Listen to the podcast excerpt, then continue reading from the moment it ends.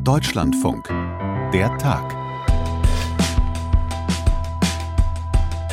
Darf man noch frohes Neues wünschen? Ich glaube schon. Heute ist ja erst der 2. Januar. Ne? Also in diesem Sinne, frohes Neues, neues Jahr, neuer Podcast. Wir freuen uns, dass Sie uns auch 2023 mindestens zwei Ohren schenken und uns zuhören.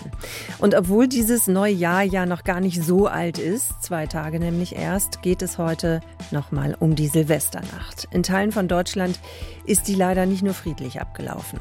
Die können legal schießen auf uns, halbwegs legal. Die schießen auf uns. Das ist Linnert Becker, Feuerwehrmann aus Berlin. Berlin, der ist im Einsatz gewesen am 31. Und er hat hautnah miterlebt, wie es ist, wenn man helfen will und dabei selbst zur Zielscheibe wird. Diese gezielten Angriffe auf Polizei und Rettungskräfte, die hat es in vielen Städten gegeben. Unter anderem in Hamburg, Essen, Mannheim, auch in Hagen und mit am heftigsten sind sie eben in Berlin gewesen. Die Gewerkschaft der Polizei Berlin, die fordert deshalb jetzt ein Böllerverbot. Die Feuerwehrgewerkschaft, die sieht es ein bisschen anders. Die würde es eigentlich für sinnvoller halten, die Einsatzkräfte mit Dashcams auszustatten. Unterstützung von der Politik hätte sie dafür auf jeden Fall. Ich finde den Vorschlag zum Beispiel der Feuerwehrgewerkschaft sehr, sehr spannend, dass man sagt, wir arbeiten mit Videomaßnahmen in den Einsatzfahrzeugen, um diese Verbrechen aufzuklären, um Straftäter dingfest zu machen. Und wenn wir dann über die Staatsanwaltschaften gehen, Sonderstaatsanwaltschaften genau an solchen Tagen haben, dass diese Straftäter auch schnell verurteilt werden, dass Strafe auf dem Fuße folgt, ich glaube, dann bekommen wir das Problem besser in den Griff. Mehr zur Debatte und ob die eventuell genauso schnell verpufft wie eine Silvesterrakete. Darum kümmern wir uns gleich. Außerdem geht es um den Iran und die anhaltenden Proteste. Wie darüber berichten, wenn man selbst aus dem Iran stammt? Wo verläuft da die Grenze zwischen Journalismus und Aktivismus? Ich bin Sonja Meschkat. Hallo. Klar, bis zu einem gewissen Punkt kann man sagen, naja, gehört halt zum Berufsrisiko. Diese Silvesternacht jetzt von 2022 auf 23 hat dann aber für viele, die im Rettungsdienst arbeiten oder eben bei der Polizei, neue Maßstäbe gesetzt. Allerdings keine positiven. Es sind Feuerlöscher und Bierkästen auf die Rettungsfahrzeuge geworfen worden, genauso wie Böller auf Einsatzkräfte. Gezielte Angriffe, mutwillige Zerstörung. Die Rede ist von einer in Anführungsstrichen neuen Qualität. Qualität, wobei das Wort Qualität immer ein bisschen irreführend ist. Vielleicht wäre Dimension dann doch das sinnvollere Wort. Wir versuchen diese ganze Debatte jetzt mal einzuordnen. Zu besprechen gibt es ja einiges und das mache ich zusammen mit meinem Kollegen aus dem Hauptstadtstudio mit Dirk Oliver Heckmann. Hallo Dirk Oliver. Hi. Vielleicht können wir mal zusammen direkt bei diesem Begriff bleiben, bei dieser sogenannten neuen Qualität. Was ist eigentlich damit gemeint, wenn es um diese Silvesternacht geht? Absolut berechtigte Frage, Sonja, denn da bekommt man auch sehr unterschiedliche Antworten, je nachdem, wen man fragt. Also, äh, wenn man die Berliner Feuerwehr fragt, äh, die sprechen von einer neuen Qualität. Angriffe auf Einsatzkräfte, die kennt man da natürlich auch, ganz klar. Womit man aber nicht gerechnet hat, das hat äh, Thomas Kirstein direkt zum Neujahrstag ähm, formuliert beschrieben von der Berliner Feuerwehr. Wir hören mal kurz rein. In 14 Fällen wurden Löschfahrzeuge in einen Hinterhalt gelockt, wurden mit Schreckschusswaffen und Pyrotechnik beschossen. Es wurde versucht, diese Fahrzeuge zu plündern. Die Rolllehnen wurden hochgerissen. Das sind ganz neue Ereignisse, mit denen wir überhaupt nicht gerechnet haben. Also Hinterhalt, gezielte Angriffe mit Pyrotechnik, auch mit Schreckschusspistolen. Das ist äh, für die Berliner Feuerwehr neu und alles andere als ein reines äh, Berufsrisiko, wie du gerade erwähnt hattest. Interessant aber zum Beispiel Sebastian Fiedler, äh, der war mehrere Jahre lang Bundesvorsitzender des Bundes Deutscher Kriminalbeamter, also Boss sozusagen, Gewerkschaftsboss der Kriminalisten. Äh, der sitzt äh, für die SPD im Bundestag seit der letzten Wahl und der hatte heute Mittag dem Deutschlandfunk ein Interview gegeben. Und der zum Beispiel hat gesagt, das alles ist überhaupt gar nicht neu. Das hat es vor Jahren schon gegeben. Also wer jetzt tatsächlich jetzt in diesen Tagen so tut, als sei er außerordentlich überrascht von diesen Gewaltexzessen, der möge sich noch mal an die Vorfälle in Stuttgart erinnern oder in Berlin vor drei Jahren, übrigens vor der äh, Corona-Pandemie und so. Deswegen sind es ja immer wiederkehrende Debatten. Die gucken so selten auf die Ursachen. Es glaubt doch von uns äh, eben keiner, dass wir diese gesellschaftlichen Probleme durch eine reine Böller-Diskussion jetzt irgendwie vom Tisch kriegen. Das ist doch viel zu kurz gesprungen. Wir haben doch äh, viel größere äh, Gewaltprobleme und Probleme mit Teilen der Gesellschaft, äh, wie sie dem Staat gegenübertreten. Tja, so weit geht es also auseinander, Sonja. Neu also ist das Phänomen nicht. Das Ausmaß, das scheint zu steigen. Äh, dazu muss man auch sagen, äh, Handys, Social Media, die haben ja früher nicht existiert. Äh, vielleicht ist es deswegen auch vor ein paar Jahren weniger sichtbar gewesen, das ganze Phänomen. Man könnte aber auch sagen, Sonja, ähm, Videos und Social Media, die fachen die Affinität zur Gewalt äh, noch an. Und ich würde mal sagen, da könnte schon durchaus was dran sein. Trotzdem habe ich gedacht, das, was wir da gerade gehört haben, also einmal von Sebastian äh, Fiedler und dann eben ähm, von dem Pressesprecher der Feuerwehr, das klingt ja erstmal widersprüchlich. Also der Fiedler sagt, ne, das ist nicht neu. Und äh, der Pressesprecher der Feuerwehr Berlin sagt, also in, in, mit dieser Massivität haben wir einfach nicht gerechnet. Ist das ein Widerspruch oder klingt das nur so? Oder ist es eigentlich was ganz anderes? Vielleicht ist der Widerspruch auch gar nicht so groß, wie er erstmal scheint. Also, wie gesagt, das Phänomen ist bekannt. Das kennen alle Sicherheitskräfte, Polizeibeamtinnen, Polizeibeamte, Feuerwehrkräfte, aber auch natürlich Sanitäter, Ärzte zum Beispiel, Ärztinnen. Ähm, da gibt's immer wieder Übergriffe und Angriffe in den letzten Jahren. Äh, aber man hat doch sehr stark den Eindruck, dass das Phänomen einfach wirklich intensiver wird, dass das Ausmaß einfach größer wird, dass Leute auch animiert werden, dadurch, dass, dass sie was sehen im Netz, äh, auf Social Media beispielsweise und dann auch zu Nachahmertätern und Täterinnen werden, äh, sich also animiert fühlen, das eben nachzumachen. Jetzt sind wir ja mittendrin schon wieder in so einer Böllerverbotsdiskussion. Ich habe das Gefühl, das ist ja jetzt nicht die allererste. Ich glaube, es war auch in den letzten Jahren immer mal wieder das Thema. Ne? Ja, soll man das erlauben? Fall. Es gibt ja auch noch andere Aspekte, die Feinstaubbelastung. Ne? Die Deutsche Umwelthilfe mhm. fordert das ja schon länger, dass man es eben aus diesen ja. Gründen ähm, verbietet. Trotzdem sind wir jetzt wieder in dieser Diskussion. Ich frage mich allerdings, was für eine Debatte führen wir denn da eigentlich? Du hast ja gerade schon mal angesprochen und Herr Fiedler hat es auch gesagt, man muss eigentlich mal an ganz andere Ursachen ran. Was meint er damit? Genau, aber vielleicht lass uns noch mal kurz über das Böllerverbot noch mal sprechen, bevor ja. wir über die anderen Schritte vielleicht äh, ja. kommen. Auch da geht's ja total äh, wieder auseinander. Äh, genauso wie bei der Frage, ist es eine neue Dimension, ja oder nein? Böllerverbot, ja, bringt das was oder, oder nicht? Äh, der GdP-Vize Michael Mertens, der hat heute früh im Deutschlandfunk gesagt, ja, da müsste man mal drüber nachdenken, jetzt angesichts der Entwicklung und im Fall äh, der Fälle dann auch mal beschließen, äh, die GdP äh, in Berlin, äh, die Gewerkschaft der Polizei in Berlin, die ja besonders betroffen war jetzt von den Vorfällen, die ist da Forscher aufgetreten, die meinte, angesichts von den Dutzenden verletzten Beamten, da kommt man um umfassendes Böllerverbot einfach nicht umhin. Und äh, wenn man jetzt mal in die Politik schaut, da wird man, äh, da wird das Ganze dann durchaus auch schon wieder etwas differenzierter betrachtet und diskutiert. In die Innenministerin Faeser von der SPD, die wies darauf hin, ja, die Gesetze sind ja schon verschärft mhm. worden, zuletzt im Jahr 2017. Und das war auch dringend nötig, wie wir gesehen haben. Und jetzt kommt es einfach, einfach mal darauf an, dass diese Gesetze jetzt auch mal angewendet werden, dass die Menschen, die uns schützen, also Polizeibeamte, Sanitäterinnen, Ärzte, äh, Feuerwehrleute, dass die uns schützen, die müssen voll und ganz sich auch darauf vertrauen können, dass der Rechtsstaat auch sie schützt. Und ähm, wenn man zum Koalitionspartner zur FDP schaut zum Beispiel, ja, die sagen auch gleich, nee, Böllerverbot äh, ist überhaupt nicht zielführend, weil die Städte ja auch örtliche Böllerverbote verhängen können. Die SPD-Innenpolitiker, die sehen das auch so. Und wenn man mal schaut auf die CDU, das ist auch interessant, Sonja, ähm, da könnte man ja meinen, als Oppositionskraft hauen jetzt drauf und sagen, ja, hier, das brauchen wir jetzt. Ja, machen und sie in aber der Tat, nicht. Ne? Jan-Marco Lutschak, mhm. ja, ist auch unterschiedlich. Also Jan-Marco Lutschak, wenn man sich den anschaut, ähm, der äh, fordert ein Böllerverbot. Auf Twitter hat er sofort rausgehauen. Auch zum Schutz von Umwelt, Klima und Gesundheit. Diese Aspekte nennt er dann auch. Ähm, und so ein Böllerverbot gebe der Polizei eine größere Handhabe, äh, gegen die vorzugehen, die gegen den Staat sind und gegen den aktiv vorgehen. Und für ihn wäre ein guter Kompromiss, Böllern verbieten, Raketenfeuerwerk, aber aber äh, zulassen. Man muss dazu sagen, äh, Lutschak äh, kommt aus Berlin und der ist natürlich jetzt auch im Wahlkampf. Und wenn man sich die Union insgesamt anguckt, da sieht es auch wieder ein bisschen anders aus. Der erste parlamentarische Geschäftsführer der Unionsfraktion, Thorsten Frey, der hat heute ganz klar gesagt, ein generelles Feuerwerksverbot wäre ein unverhältnismäßiger Eingriff in Freiheitsrechte. Die Kommunen hätten ja schon die Möglichkeit, an bestimmten Orten und zu bestimmten Zeiten ein Verbot äh, zu verhängen. Also da ist das Bild in der Union nicht so ganz klar. Und jetzt habe ich aber viel über das Böllerverbot gesprochen und du wolltest noch mal über die anderen Sachen reden. Ja, ne? genau, aber das, das passt ja ganz gut ineinander. Von daher völlig okay, dass wir, dass wir da den Punkt erstmal gemacht haben. Also, ne, Böllerverbot, du hast ja gerade die politischen Reaktionen zusammengefasst, da ist man durchaus unterschiedlich unterschiedlicher Meinung, okay. Ähm, trotzdem komme ich noch mal auf die eigentliche Frage jetzt zurück. Was für eine Debatte wird denn da gerade wieder geführt. Also es ist ja nicht das erste Mal. Mhm. Und ich komme nochmal zurück mhm. auf Herrn Fiedler, der heute im Interview mhm. gesagt hat, wir müssen eigentlich über die Ursachen sprechen. Was meint er mhm. damit? Genau.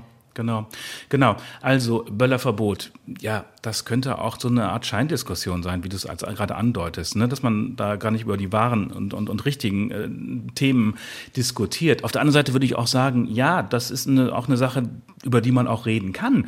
Äh, in anderen europäischen Staaten, da gibt's nur offizielle Feuerwerke, da ist privates Böllern verboten. Das wäre natürlich auch hier denkbar, ja. Und äh, Sebastian Fiedler, du hast ihn gerade erwähnt, äh, der sagt aber ganz klar, das ist zu kurz gesprungen. Wir bräuchten im Prinzip zwei Maßnahmen. Erstens, die Städte, die sollten Böller-Erlaubniszonen ausweisen. In anderen Bereichen wäre das dann eben verboten, das private Böllern. Und zweitens vor allem, und das ist ihm noch viel wichtiger, durch wissenschaftliche Untersuchungen rauszukriegen, wer sind die Leute eigentlich, die das machen? Mhm. Und gar nicht individuell, das wäre dann eine Frage von Polizei und Gerichten, sondern als soziologische Gruppe. Was verbindet die? Welche Probleme haben die? Was motiviert die, das zu machen?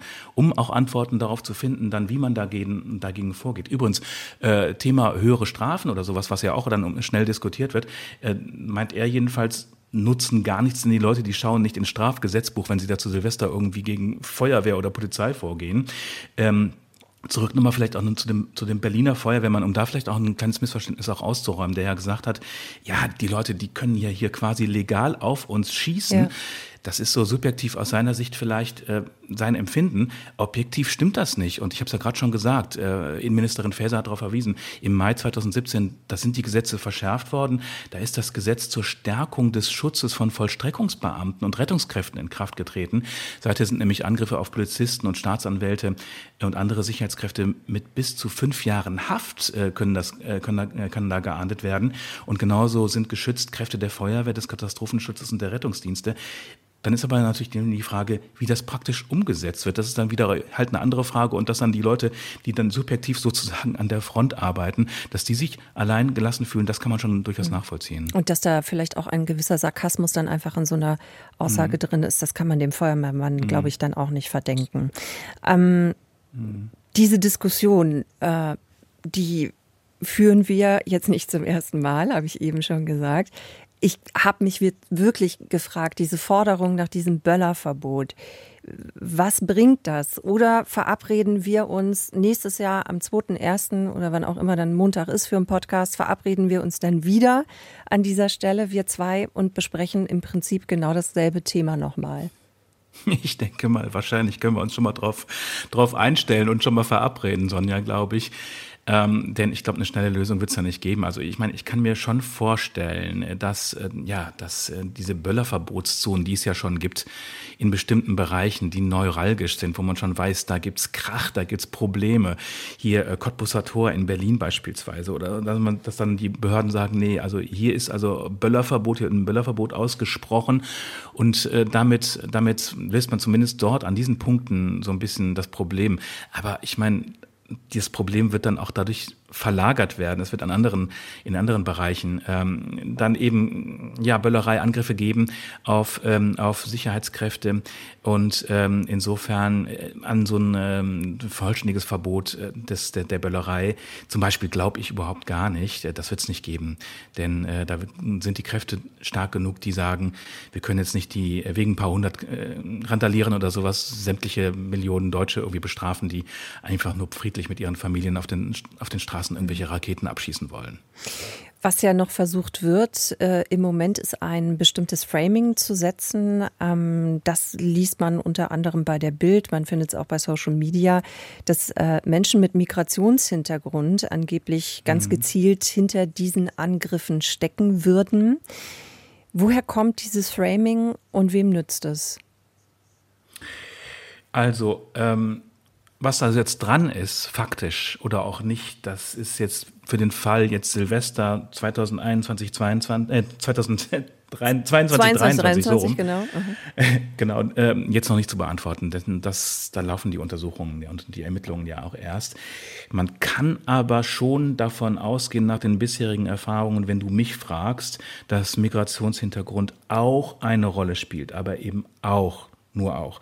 Ähm, Silvesternacht 2015, 16 in Köln haben wir alle noch in Erinnerung. Das wurde ja auch wissenschaftlich untersucht und ähm, da wurde schon auch festgestellt, dass das ein Aspekt ist, der, der mit ein Faktor ist. Wem nützt es, hast du gefragt? Natürlich ist das gefundenes Fressen für Rechtspopulisten wie die AfD. Die verbreitet ja sehr gern die Dystopie. Ja, in Deutschland ist man nicht mehr sicher. Die Politik, die tue nichts gegen anarchistische äh, und anarchische Zustände. Was allerdings nicht stimmt, äh, kann man einfach ganz klar sagen, denn die Gesetze sind ja verschärft worden. Die Angriffe auf Rettungskräfte ähm, äh, sind jetzt strafbewährter als vorher. Und die Polizei war ja jetzt auch in der Silvesternacht mit massiven Kräften unterwegs. Dirk Oliver, dann danke ich dir fürs Erklären und äh, fürs Gespräch im Podcast. Sehr gerne und dann bis zum nächsten Jahr wahrscheinlich, Sonja. Ja, schauen wir mal. Danke dir. Tschüss. Ciao. Seit vielen Wochen führt die iranische Regierung, führt das iranische Mullah-Regime Krieg gegen die eigene Bevölkerung. Was dort passiert, wie hart die Bestrafungen sind, wem die Todesstrafe droht, wie viele Menschen schon ums Leben gekommen sind, weil sie protestiert haben, wer hingerichtet werden soll, das erfahren wir auch, weil es JournalistInnen gibt, die aufgrund ihrer iranischen Herkunft gute Kontakte ins Land haben. Eine von ihnen ist Gilda Sahebi. Sie war schon mal zu Gast bei uns hier im Podcast. Gilda ist Ärztin, Politikwissenschaftlerin und Journalistin und damit dann eben auch in einer Rolle, die sie ja eigentlich dazu verpflichtet, neutral zu berichten. Das ist heute das Thema, über das ich mit Gilda spreche. Hallo Gilda erstmal. Hallo, hi Sonja. Gilda, in welcher Rolle siehst du dich denn eigentlich seit den oder in den letzten Wochen? Bist du Journalistin? Bist du Aktivistin? Kann, sollte man das gar nicht trennen müssen? Ich habe die Frage äh, öfter bekommen in den letzten Monaten und ich muss gestehen, dass ich die Frage nicht verstehe. also ähm, ich, ich bin ganz offensichtlich Journalistin und berichte.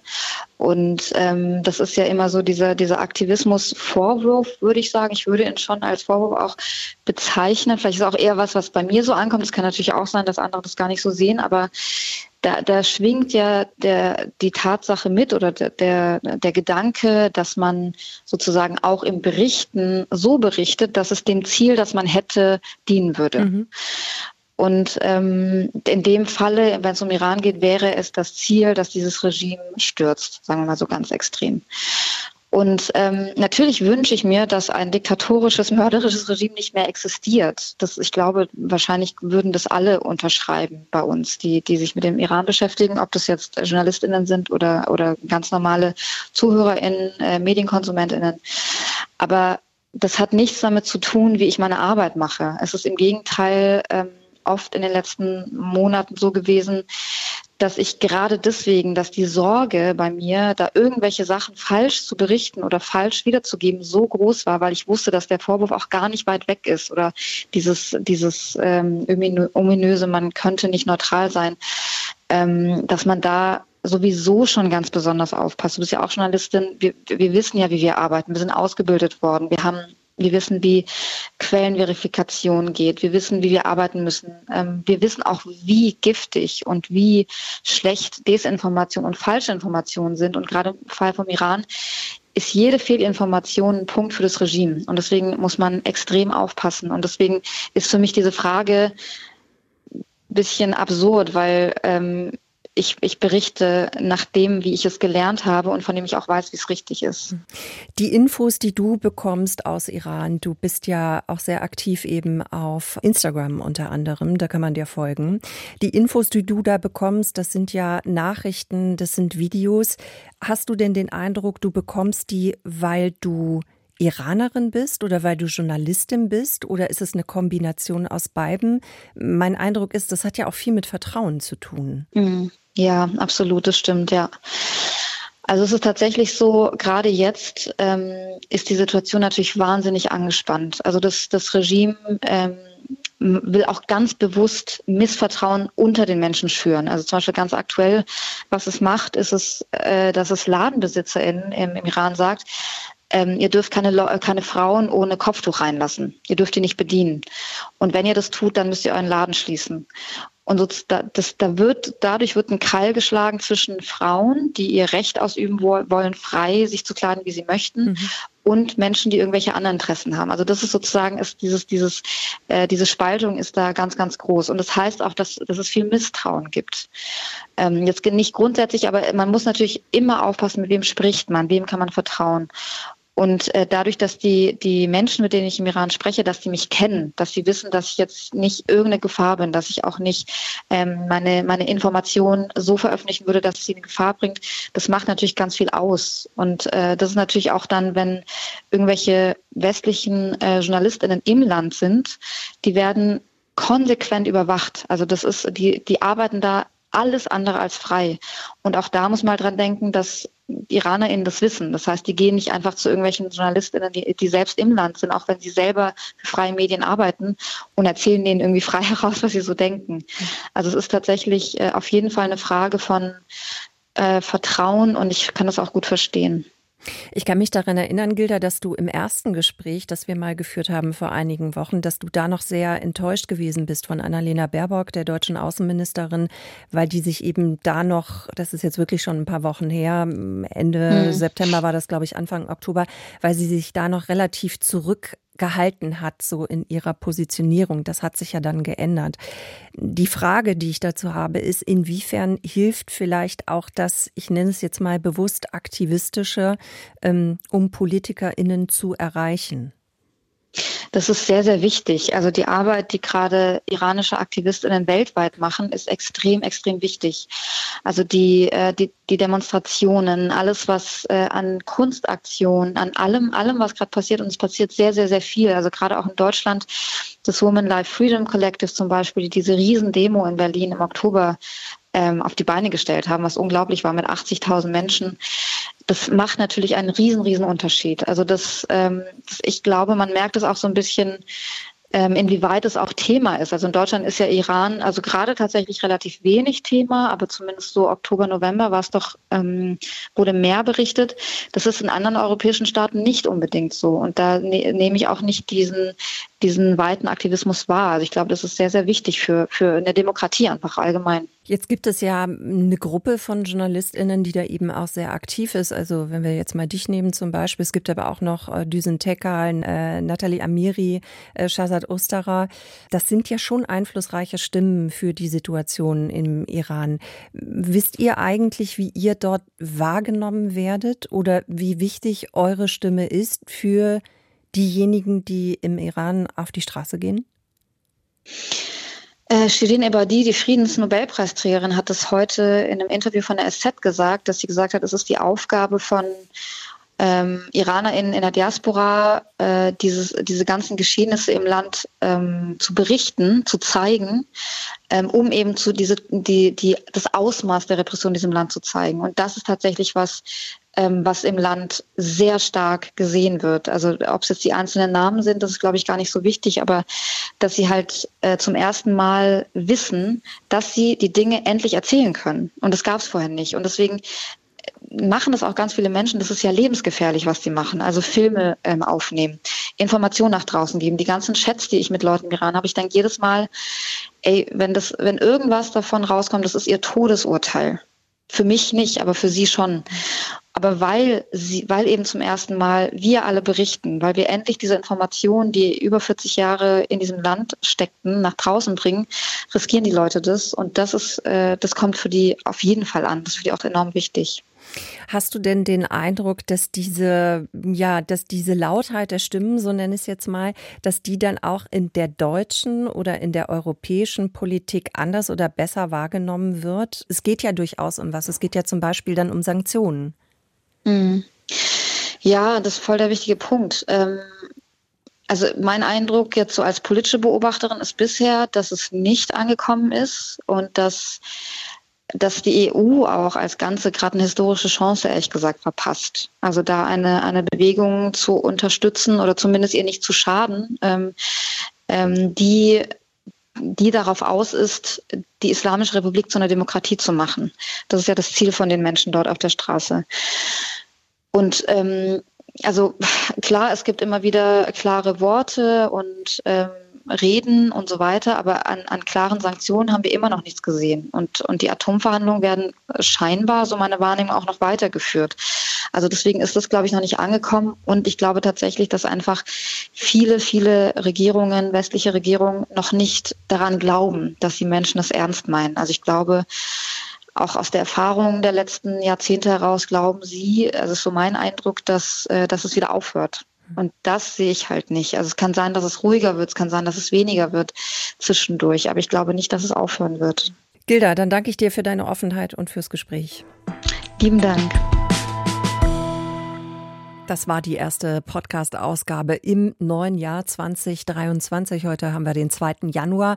Wenn Sie uns schreiben möchten, na, Sie kennen ja die Adresse der tag.deutschlandfunk.de. Da freuen wir uns über Rückmeldungen, Kritik, Anmerkungen, wie auch immer. Gerne auch mal einen Themenvorschlag. Wir können auch nicht immer sehen, äh, nicht immer alles sehen und wissen, so rum ist es richtig. Und dann können wir uns auch morgen schon wieder hören. Ich freue mich drauf. Sonja Meschkat, mein Name. Bis dahin. Tschüss.